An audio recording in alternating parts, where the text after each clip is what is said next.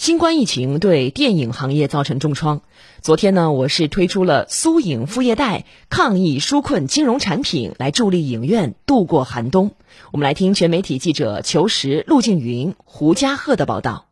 您看到我们这个保温箱啊，其实平常是放爆米花的保温箱，然后我们力所能及的把目前库存的这爆米花呃去清仓。贾金鹏所在苏州星海影视传媒有限公司在苏州有两家院线，目睹这家2017年开业，总投资一千六百万。疫情期间，员工工资减半发放，目前十二名员工已经走掉一半。贾金鹏也表示理解，然而更大的压力来自于房租和前期的投入。我们有很多设备是做的融资租赁，嗯，比如说我们现在看到的一个四 D 厅。我们每一个座椅的造价大约是一万五一个座位，然后我们这个厅八十三个座位，一百零八万的投入，然后另外我们的其他的放映机啊，还有幕布系统还不算，就这一个厅的总体的造价就要接近于两百万。苏州目前有影院一百七十四家，去年票房十二点八九亿元，位居全国第九。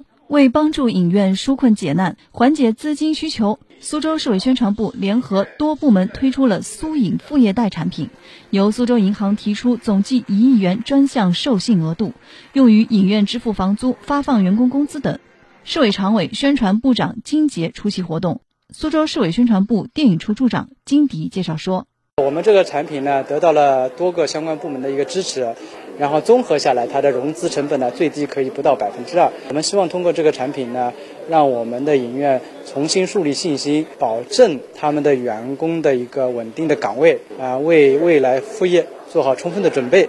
苏州星海影视传媒有限公司执行董事贾敬鹏，我觉得也是在，呃，虽然说面临疫情，但是我们对未来的将来的。影院的前景，我们还是满怀信心的。我们也觉得暴风雨总会过去的，我们总会迎来灿烂的明天。